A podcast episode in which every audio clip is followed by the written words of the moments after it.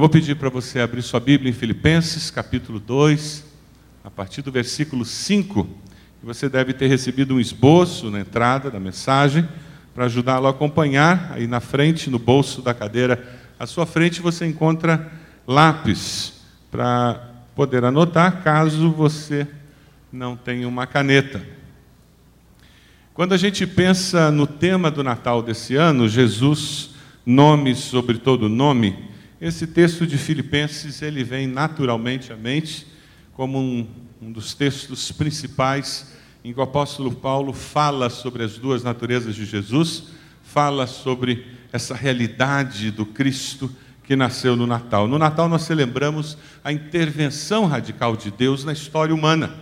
O Natal coloca ah, o ser humano de frente com a divindade.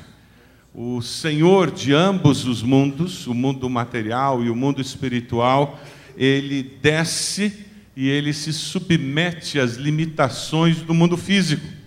Em Belém, os dois mundos se unem e nós descobrimos o significado na prática de Emanuel, Deus conosco.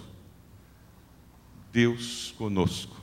E nós como cristãos, nós habitamos fisicamente esse mundo material, embora nós sejamos lembrados diariamente pelo Espírito Santo que nós fazemos parte de um outro mundo. Nós habitamos num mundo de aço, concreto, vidro, um mundo onde nós encontramos egoísmo, onde nós encontramos comida gostosa, um mundo onde encontramos luxo, encontramos roupas caras, encontramos pobreza, miséria, encontramos pessoas que muitas vezes a gente para e se pergunta: será que essa pessoa alguma vez pensa em Deus? Embora nós vivamos no mundo assim, por outro lado, nós sabemos que existe céu e inferno, sabemos que existem demônios e anjos, sabemos que existe vida eterna, sabemos que existe um espírito que nos convence do pecado, da justiça e do juízo, e somos constrangidos por esse espírito quando pecamos contra o nosso Deus, somos cheios desse espírito quando caminhamos na direção de Deus e, e essa alegria indescritível enche o nosso coração e a gente tem dificuldade de encontrar palavras até para expressar o que está conosco. Natal é isso, é começar a perceber que esse mundo externo à realidade humana invadiu a realidade humana e trouxe um significado novo para ela. Se, como discípulo de Jesus, eu não consigo olhar para a minha vida, para os meus afazeres diários, para a minha rotina de vida, para a minha realidade de vida, e eu não consigo perceber uma invasão do sobrenatural nessa rotina de vida, eu devo me questionar se eu não sou apenas um religioso. A mensagem do cristianismo é justamente a mensagem do Natal é o sobrenatural invadindo a realidade humana. O diabo não está preocupado se você vai a uma igreja ou não. Ele às vezes até gosta que você seja religioso. A preocupação dele é se o cristianismo funciona na sua vida. Porque um cristão que vive o cristianismo verdadeiro na prática, ele se transforma um perigo para o reino das trevas. Porque ele se transforma num instrumento de Deus para a transformação da sociedade.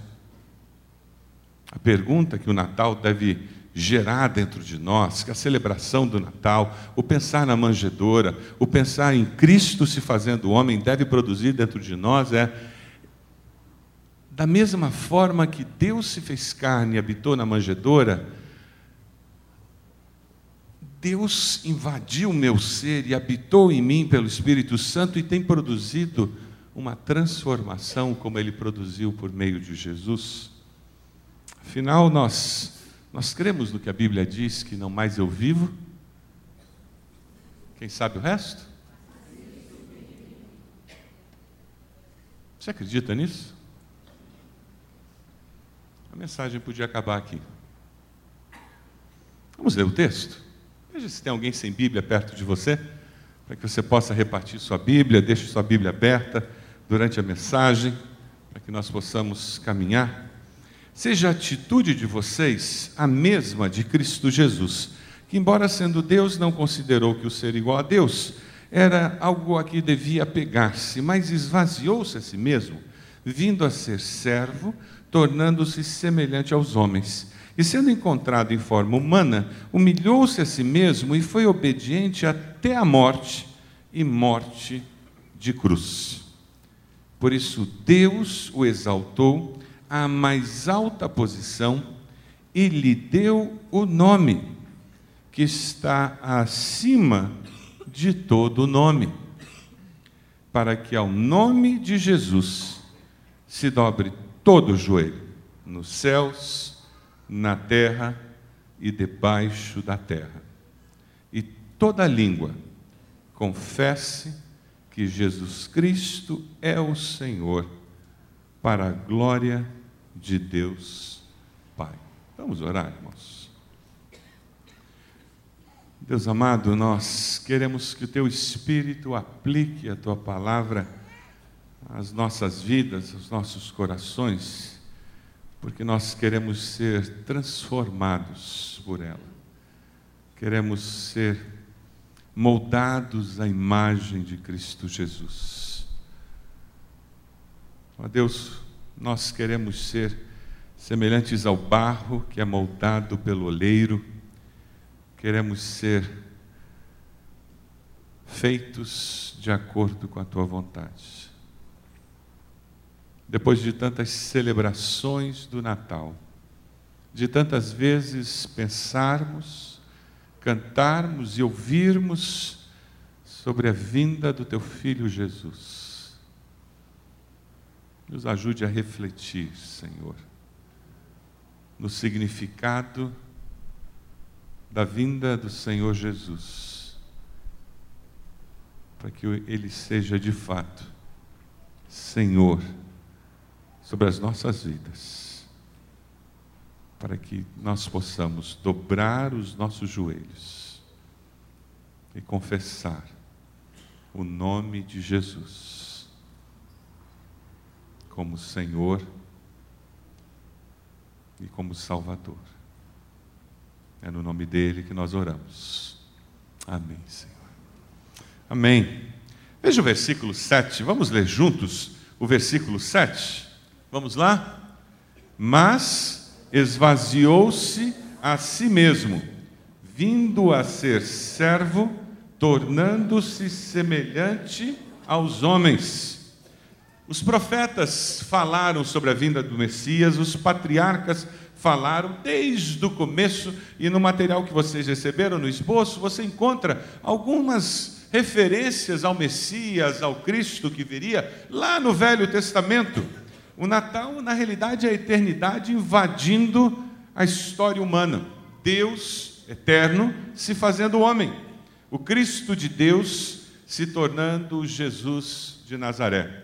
O Messias, o desejado de todas as nações, o Salvador do mundo, se tornando água viva para os sedentos, se tornando o pão do céu para os famintos, se tornando o vivo caminho para o céu.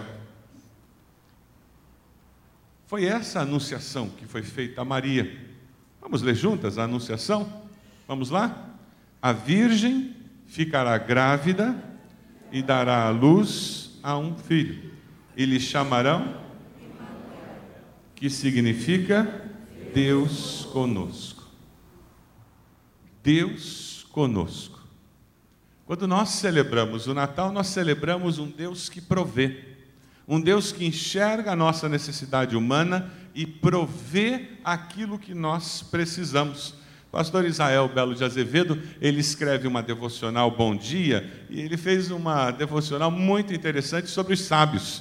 Eu achei muito interessante. Ele disse: Nós todos conhecemos a história do Natal, nós sabemos dos pastores que vieram, adoraram a Deus pela chegada do menino Jesus, porque o que os anjos disseram nos campos, lá no campo eles vieram e foi confirmado, ali estava o bebê.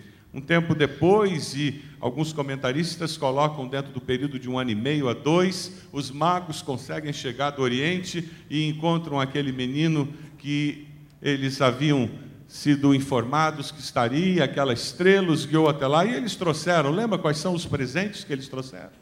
Quem lembra? Ouro e mirra. Ouro, incenso e mirra, os três presentes. E eles trouxeram um Deus que supre todas as nossas necessidades em Cristo Jesus. E a história continua e os pastores e os magos vão embora. Herodes fica irado porque os magos em sonho foram informados por Deus que Herodes queria matar aquele menino, porque ele tinha medo de que um rei tivesse nascido para tirá-lo do, do trono. E os magos voltam e não passam pelo palácio para informar Herodes. E o que foi que aconteceu? Qual foi a decisão do rei? Matar todas as crianças abaixo de dois anos. E o Senhor fala com José e dá uma ordem: vão para o Egito. Vocês têm que fugir daqui, senão o menino será morto. Adivinha como que José e Maria pagaram as despesas para ir até o Egito e para ficar no Egito? O que, que eles tinham na mão? Ouro, incenso e mirra. Pergunta para a pessoa do lado aí se ela tem confiança de que Deus é um Deus que provê para as nossas necessidades. Pergunta aí para a pessoa. Você tem certeza? Você vive com essa segurança? É isso mesmo. Deus sabia que José e Maria iam acabar indo para o Egito. Inclusive tinha profecia falando sobre isso. Deus sabia, e é por isso que os magos tinham que trazer aquilo que seria necessário, porque eles só tinham trazido o necessário para ir até Belém, porque depois de Belém eles voltariam para Nazaré. Esse é o Deus que nós servimos, que se torna homem e vive no meio de nós, porque nós temos uma necessidade, precisamos de um Salvador. É um Deus que vê José e Maria precisando de recursos financeiros para poder ir até o Egito. E ele manda magos do Oriente vir trazer o que eles precisam.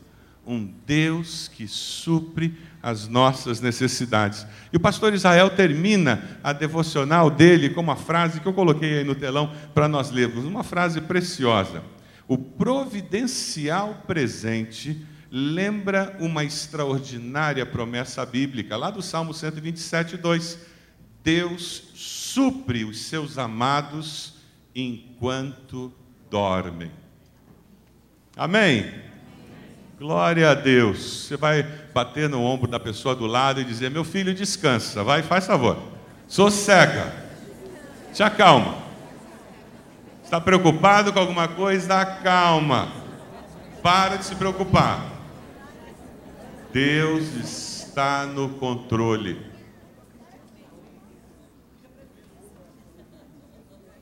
Ed e eu, hoje à tarde, estávamos sentados conversando exatamente sobre isso. Nós não estamos entendendo nada. Eu não consigo entender. Mas Deus está no controle. A minha nora conseguiu falar com o patrão do Fernando lá em Nova York. A reação dele não podia ter sido melhor. Fernando voltaria a trabalhar amanhã ali na segunda-feira. Através da internet, em casa. A reação não poderia ser melhor.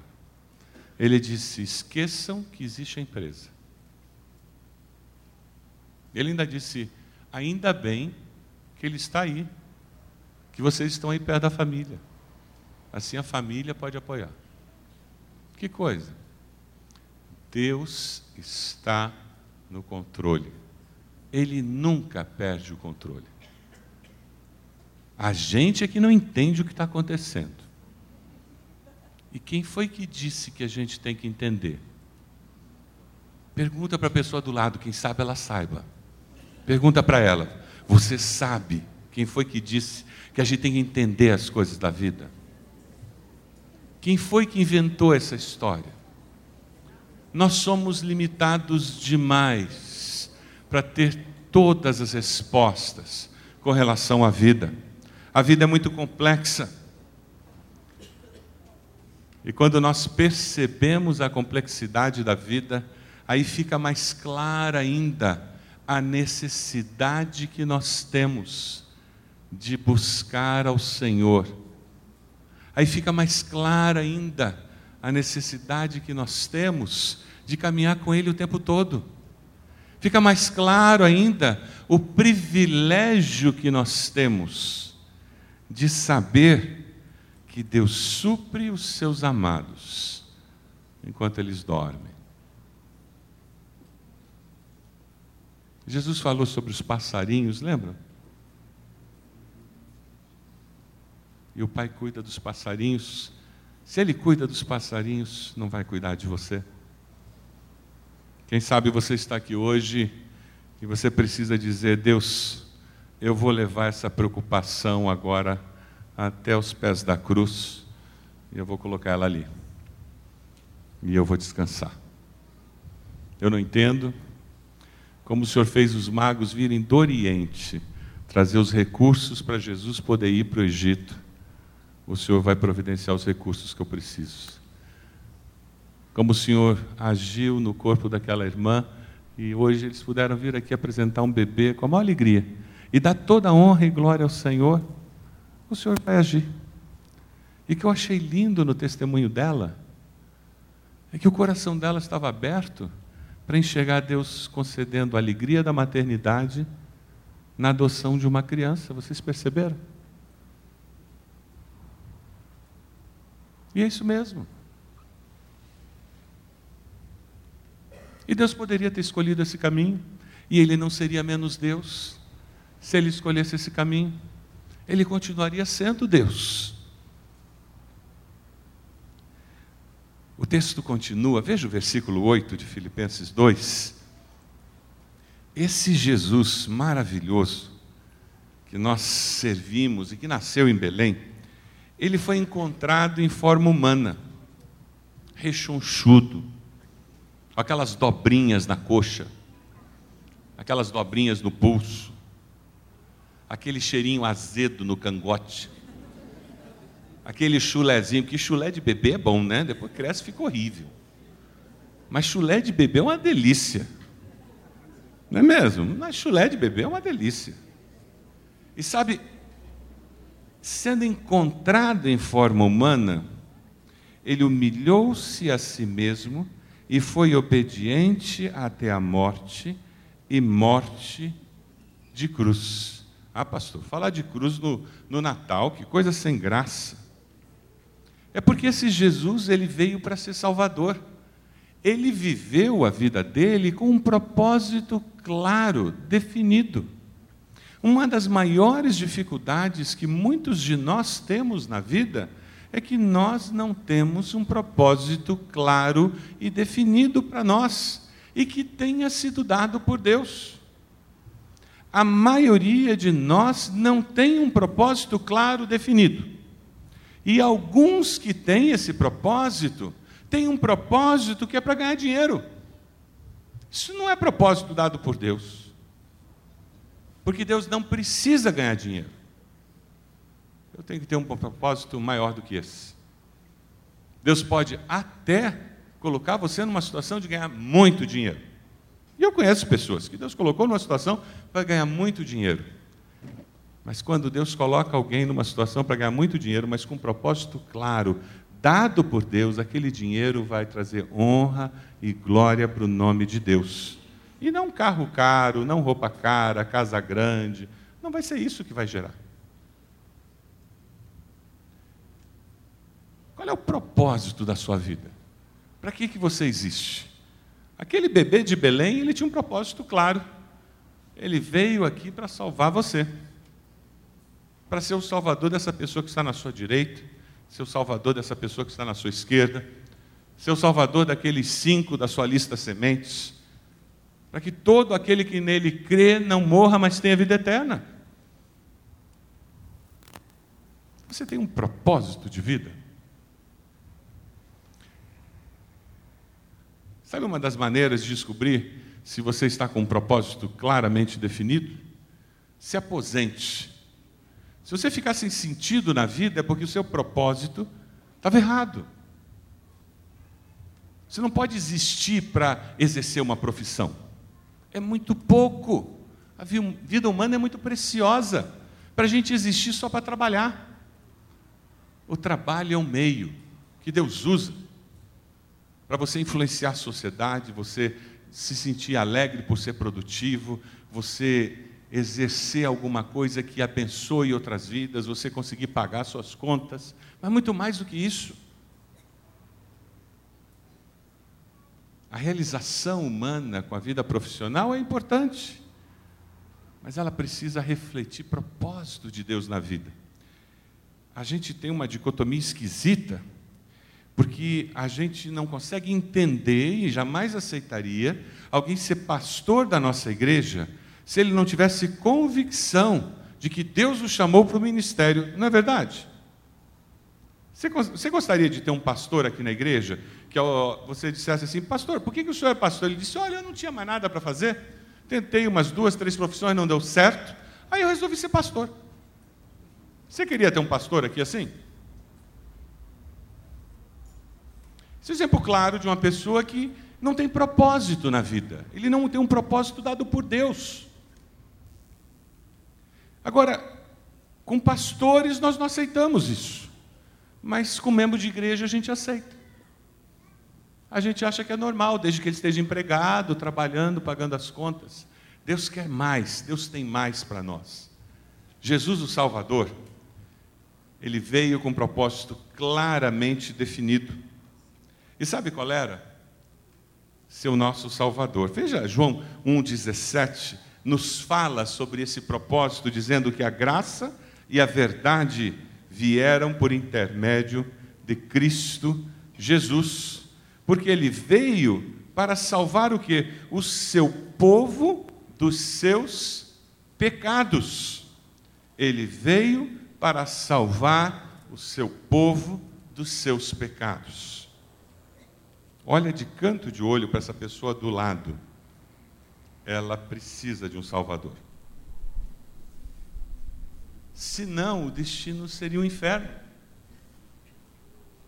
Sabe, pode ser que do seu lado esteja aquela menina lindinha, arrumadinha, cheirosinha, simpática, querida, um doce, lamento informar. Se não tiver um Salvador, a Bíblia diz que ela vai ficar longe de Deus, porque quem fica longe de Deus nesse mundo, a Bíblia fala que ficará longe de Deus na eternidade. Mas quem fica perto de Deus nesse mundo, a Bíblia fala que Jesus é o caminho para que nós possamos chegar até Deus. Você já experimentou essa salvação em Cristo Jesus? Esse perdão de Cristo Jesus? Você já aceitou esse presente de Natal que é vida eterna em Cristo Jesus? Você já reconheceu Jesus como Senhor e Salvador pessoal da sua vida, que é muito mais do que uma religião é muito mais do que frequentar ritos religiosos como culto, igreja, célula, seja lá o que for, missa. Na, na, nós não estamos falando disso, nem de igreja. O que eu estou falando é de uma relação pessoal com Cristo, em que o sobrenatural de Deus invadiu minha vida, transformou meu propósito de vida. Eu agora existo, eu posso ter uma profissão, eu posso ser uma dona de casa que trabalho em casa, mas eu trabalho em casa cuidando da minha família, mas é com convicção, porque eu entendo que é de Deus, e é isso que me mantém em casa. Porque Deus colocou isso no meu coração. E é por isso que eu vivo assim. Eu vivo com senso de missão.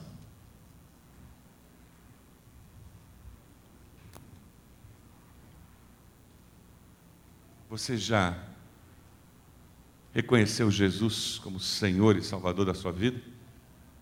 Você tem vivido com esse senso de missão? Para tentar fazer com que a gente enxergue o Natal de uma maneira um pouco diferente. E quem sabe, ouvindo a mesma história de uma forma diferente, ela possa tocar o nosso coração de uma maneira diferente. E agora eu vou ganhar alguns pontos com os nordestinos da igreja. A gente vai escutar a história de, de Natal num, num, num jeitinho nordestino. É o nascimento de Jesus com um cordel. Tá bom? Vamos lá, dá uma olhadinha.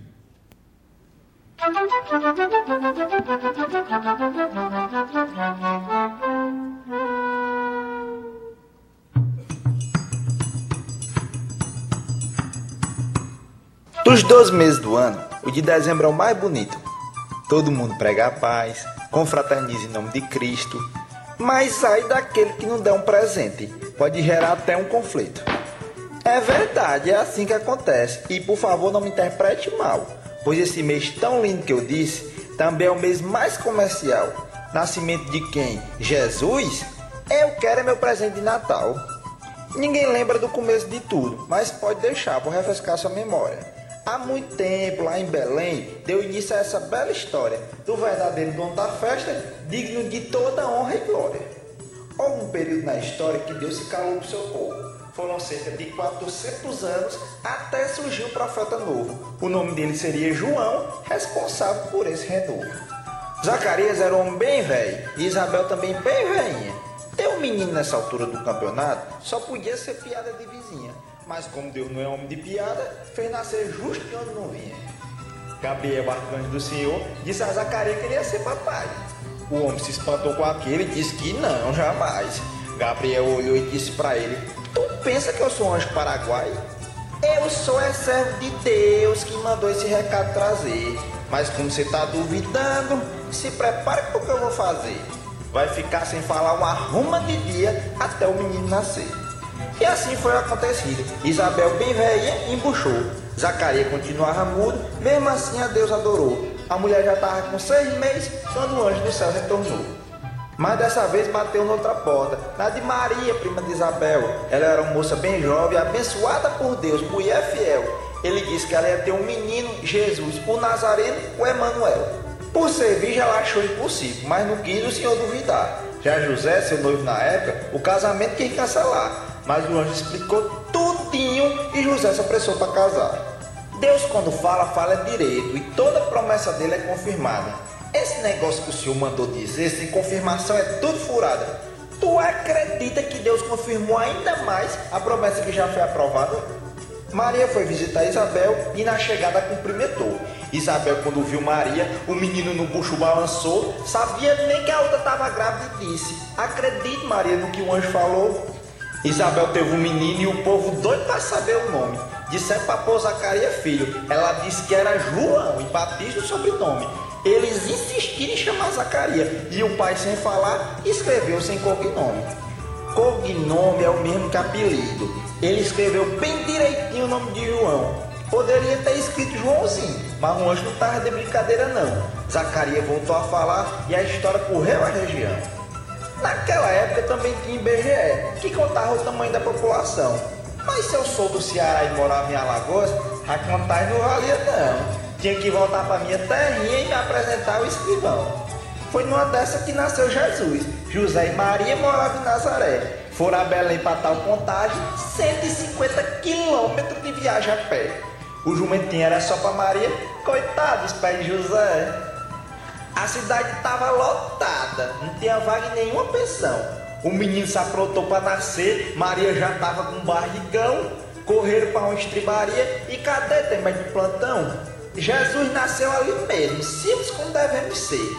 Não teve médico nem enfermeira, mas Deus assim quis fazer, para servir de lição para muitos que querem tanto aparecer. Deus se encarregou da festa, teve até chá de bebê, fez nascer no céu uma estrela para que todos pudessem ver que ali nasceu o menino que por nós irá vencer. Três pastores ao ver a estrela se perguntavam o que era aquilo. O anjo de Deus foi até eles e disse: Rapaz, fique tranquilo, nasceu o rei de vocês. Vão lá visitar o pupilo. Os homens pensaram em palácio e foram até o rei Herodes. O perguntaram pelo rei que nasceu. Que rei? Se eu sou o Lorde. O caba ficou injuriado e chamou o sacerdote. Me diga onde vai nascer o Messias e fale logo que eu tô aperreado. Responderam que era em Belém, o caba ficou agoniado, chamou os pastores para conversa e mentiu bem descarado. Vão lá e achem o menino, depois volto para cá. Quero que me diga direitinho onde o rei pode estar, pois também quero ir me prostrar e adorar. Os pastores saíram dali acreditando que era verdade. O anjo de Deus os guiou a uma certa maternidade, onde nasciam os cavalos e bois dos homens daquela cidade. Sentiram a presença de Deus e choraram aqueles pastores quando viram o menino ali, sem luxo, riqueza e valores. Estava ali o Rei dos Reis, Príncipe da Paz, Senhor dos Senhores. O chá de bebê de Jesus aconteceu naquele momento. Ao invés de fralda, tinha ouro, de chupeta e incenso. Foi dado até um pote de mirra como forma de agradecimento. Deus disse para eles em sonho para mudar o caminho da volta, pois Herodes estava esperando, armado com sua escolta, a fim de pegar o menino e fazer uma reviravolta. Deus disse também a José para o Egito ele fugir, pois o rei ia matar o bebê nascido ali, Jesus Nazareno, descendente de Davi. Do Egito eles foram, conforme disse a profecia, para a terra de Nazaré, onde ele cresceria. Foi batizado por João, o filho de Zacarias.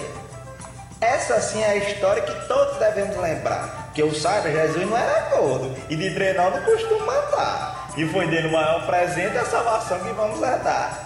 Isso mesmo, a salvação está guardada para você. Basta olhar para Jesus Cristo e entregar o seu viver. Ele é o grande Deus para você servir e crer.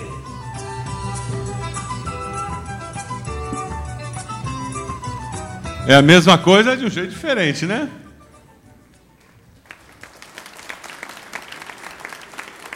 povo de Deus é criativo, né? O pessoal da Igreja Batista Central de Fortaleza que fez isso. Quando a gente olha para o Natal, a gente tem que olhar para o Natal vendo a nossa missão e vendo o grande Salvador que chegou ali. Mas sabe, quando a gente olha para o Natal, a gente tem que ver os versículos 9 a 11 do texto que nós estamos estudando. Dê uma olhadinha. E daí nós descobrimos que aquele menino Jesus, que era Deus se autolimitando, é o mesmo Jesus que depois de morrer na cruz e ressuscitar, foi exaltado à mais alta posição e Deus lhe deu o nome que está acima de todo nome, para que ao nome de Jesus se dobre todo o joelho, nos céus, na terra e debaixo da terra, e toda língua confesse que Jesus Cristo é o Senhor para a glória de Deus Pai. A revista Ultimato, algum tempo atrás, trouxe uma poesia muito interessante falando sobre Jesus. E eu queria repartir com vocês, ela está impressa aí no esboço que vocês receberam. Jesus foi colocado no útero de Maria pelo Espírito Santo, na manjedoura de Belém por Maria e José, na cruz do Calvário pelos soldados romanos no sepulcro novo por José de Arimateia, no mais alto trono pelo próprio Deus. Todavia, de forma sucessiva, o útero ficou vazio, a manjedoura ficou vazia, a cruz ficou vazia, o sepulcro ficou vazio e o mais alto trono continua ocupado. Aleluia! Tudo isso aconteceu para que todo joelho se dobre ao nome de Jesus, toda língua confesse que Jesus Cristo é o Senhor. E isso acontecerá em três níveis: no céu, na terra e no mundo dos mortos, por adesão voluntária ou capitulação obrigatória. Aqueles que não reconhecerem Jesus como Senhor e Salvador enquanto vivos, terão de fazê-lo após a morte, mas sem a vida eterna. Porque a Bíblia diz que todo joelho se dobrará. De todos. Até daquelas pessoas que você olha para elas e diz: Eu acho que essa nunca pensa em Deus. Aquelas pessoas que vivem e dizem que não precisam de Deus. Pessoas como as que já me disseram: Deus é muleta para quem é fraco. Eu não preciso dessas coisas. Até essas pessoas, um dia, um dia, dobrarão seus joelhos e terão que dizer: Jesus Cristo é o Senhor. Mas aqueles que conhecem a Cristo vivem com a certeza que Paulo, de uma maneira muito bela, nos declara em Romanos 8: que diremos, pois, diante dessas coisas? Se Deus é por nós, quem será contra nós? Aquele que não poupou seu próprio filho, mas o entregou por todos nós, como não nos dará juntamente com ele e de graça todas as coisas? Quem fará alguma acusação contra os escolhidos de Deus? É Deus quem os justifica. Quem os condenará? Foi Cristo Jesus que morreu e mais, que ressuscitou e está à direita de Deus. Vamos ler juntos? E também intercede por nós. Você pode dizer para a pessoa do lado: Jesus está intercedendo por você, hein? Você tem vivido com essa certeza? que Jesus intercede por você? A segurança de que você não está lutando as lutas da vida sozinho, que o Senhor dos Senhores, que está à direita do Pai, Ele está favorável a você, porque Ele morreu na cruz por você e por mim. Ele ressuscitou para que eu e você tivéssemos certeza de vida eterna. E ele está sentado à direita de Deus, dizendo: Deus, aquele ali foi lavado pelo sangue do Cordeiro. Ah, ela, ela já se arrependeu, Deus. Ela é minha filha. Eu, eu, é, é, é, ela, ela já tomou uma decisão ao teu lado, Senhor. E quando nós vivemos com essa convicção, não interessa o que venha na nossa direção nós sabemos quem está no controle da nossa existência. Eu estava lendo sobre o Natal e encontrei um artigo na internet muito interessante, a resenha de um livro, O Primeiro Homem, do James Hessen. Ele escreve uma crônica sobre o, aquele grupo de astronautas que foram até a Lua. O Neil Armstrong ele é muito conhecido por ele ter um compromisso muito sério com Deus. E é interessante porque o autor começa a falar sobre a experiência daqueles astronautas e ele faz um relato que eu nunca tinha lido em lugar nenhum. Diz que a NASA pediu para cada um dos astronautas para escrever na sua volta um relatório bem detalhado da experiência que eles tiveram e colocando o roteiro da viagem, que foi Houston, no Texas, até Cabo Kennedy, na Flórida, da Flórida até a Lua, depois da Lua até o Oceano Pacífico, no Havaí, depois finalmente o retorno até Houston, no Texas. Que quantidade de destinos e destinos assim diferentes, né? Que eles tiveram que caminhar e o pedido foi esse. E daí o autor ele faz uma comparação muito interessante. Ele diz: quando eu lia esse roteiro, eu comecei a pensar qual teria sido o roteiro de Jesus, né? E ele coloca: imagina o roteiro do nosso Salvador Jesus. Local de origem, lugares celestiais na eternidade. Destino inicial, Belém. Razão da viagem, nascimento através de uma virgem. Objetivo da viagem, redenção de pecadores. Depois da morte e ressurreição, retorno aos céus para sentar-se à direita do Pai. No Natal nós celebramos o começo do roteiro terreno de Jesus tudo isso acontece porque ele tinha uma missão. A missão de ser o Senhor e Salvador da sua vida, da minha vida. Queria convidar você a fechar seus olhos.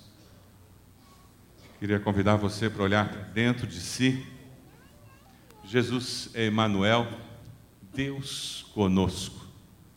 Você vive com essa certeza? da presença de Jesus na sua vida.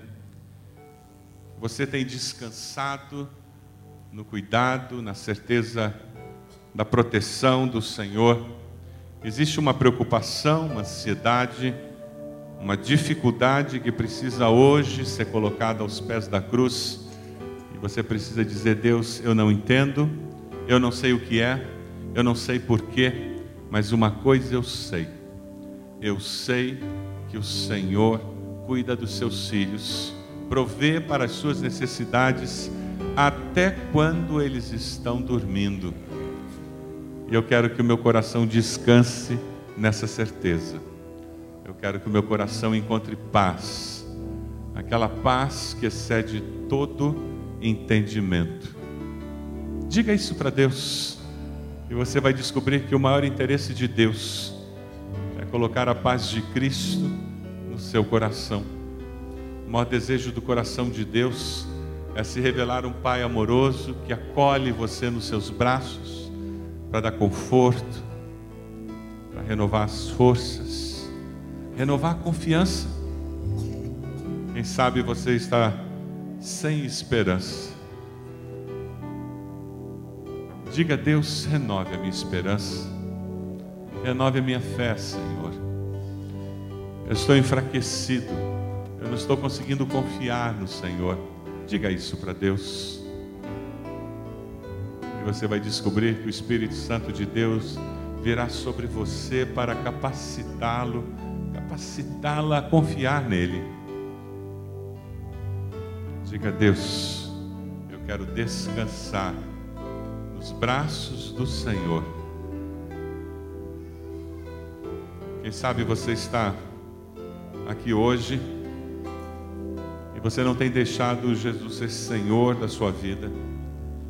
Ele está sentado à direita de Deus, assentado nos céus. Um dia todos dobrarão os joelhos e reconhecerão que Jesus é Senhor. Mas você sabe que você não tem deixado Jesus ser Senhor da sua vida. Tem alguma área na sua vida que você tem brigado com Deus, você tem se rebelado. O Espírito Santo de Deus tem falado com você, tem convencido você do pecado, da justiça e do juízo tem falado para você mudar de vida, algo que você precisa deixar de fazer.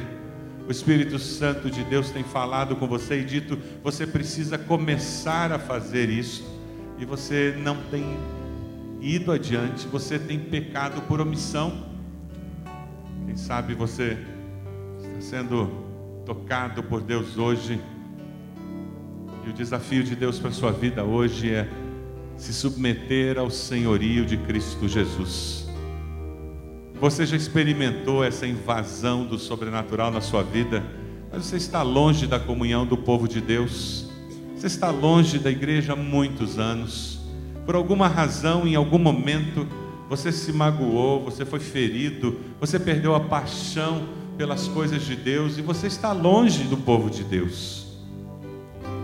Você não tem mais alegria de participar de uma igreja, de frequentar cultos, de estudar a Bíblia com os irmãos, e hoje Deus está dizendo: hoje é o dia da volta, é o dia do arrependimento, o dia do novo começo, novo propósito.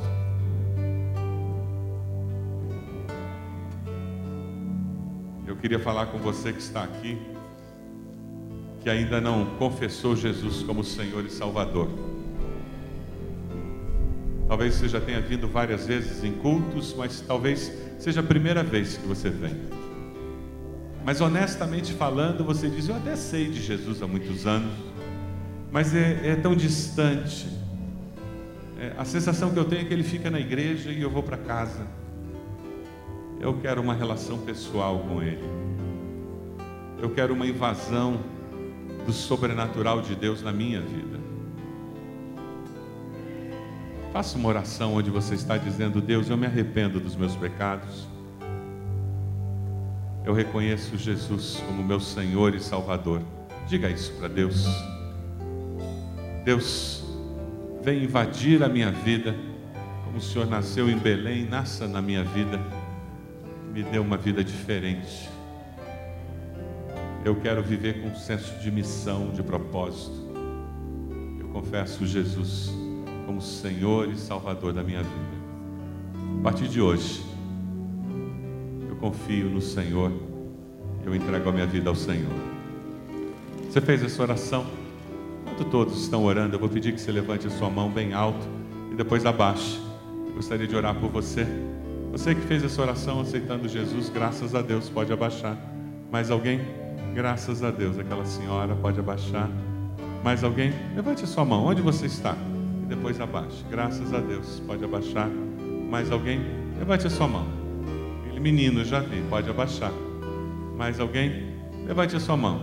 Aquela senhora, graças a Deus, pode abaixar. Mais alguém? Levante a sua mão. Onde você está e depois abaixa. Aquela menina, já vi, pode abaixar. Mais alguém? Onde você está? Levante a sua mão e depois abaixe. Mais alguém? Mais alguém? Onde você está? Mais alguém? Vamos nos colocar de pé. Nós vamos cantar. Vamos cantar uma música que fala justamente sobre sermos o barro e Deus ser o oleiro, aquele que molda a nossa existência. E eu queria convidar você que levantou a mão dizendo: Eu quero Jesus na minha vida, eu quero começar uma nova caminhada com Ele, eu quero viver com esse Jesus, eu quero seguir com esse Cristo, eu quero experimentar essa intervenção do sobrenatural na minha vida. Nós queríamos orar com você aqui na frente. Nós temos pastores, conselheiros que gostariam de orar, abençoando a sua vida. E eu queria convidar você para sair do lugar onde você está. Você pode vir sozinho ou pode vir com quem está do seu lado. Peça a pessoa para acompanhar você e nós vamos abençoar a sua vida aqui. Isso mesmo, aquela senhora já está vindo, pode vir. Então venha até aqui à frente. Talvez você não tenha levantado a mão, mas Deus está falando com você. Pode vir até aqui. Nós queremos orar, abençoar a sua vida. Pode vir. Isso, graças a Deus. Pode vir. Graças a Deus. Que os seus dias estão. Amém. Pode vir.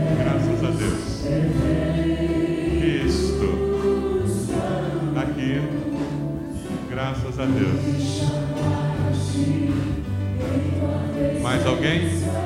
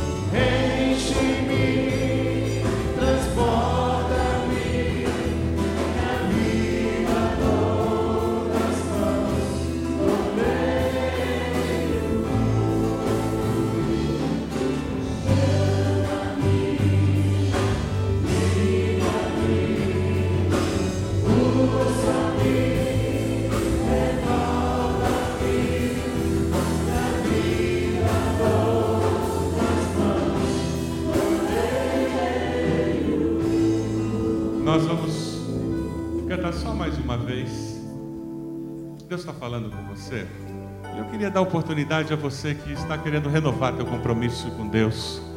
Você que sabe que está afastado da igreja, da comunhão dos irmãos, e você quer vir à frente e dizer: Eu estou voltando para o Senhor. Eu quero me unir a esse grupo de irmãos. Eu quero, junto com esse povo de Deus, servir a Deus. Enquanto nós cantamos, você quer colocar algum motivo específico de ansiedade aos pés da cruz? Alguma situação na família, na vida profissional? Vem até aqui à frente. Momento de consagração ao Senhor. Pode vir. Enquanto nós cantamos, venha colocar isso no altar do Senhor. Pode vir.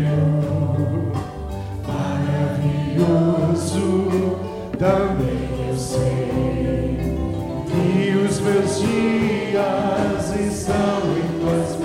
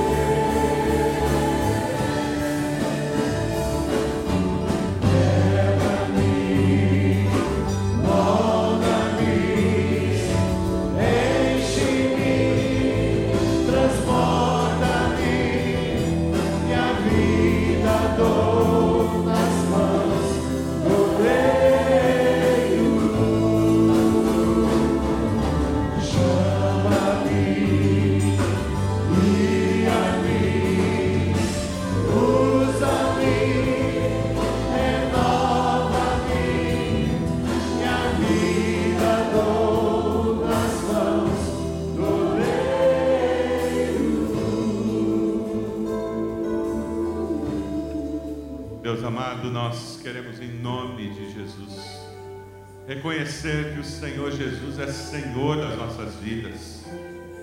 Nós queremos dizer que o nome de Jesus ele tem poder sobre as nossas vidas. Ó Deus, nós celebramos o Natal, nos lembramos do nascimento do Filho de Deus, quando Emanuel se faz carne, Deus conosco, e nós somos gratos ao Senhor por isso.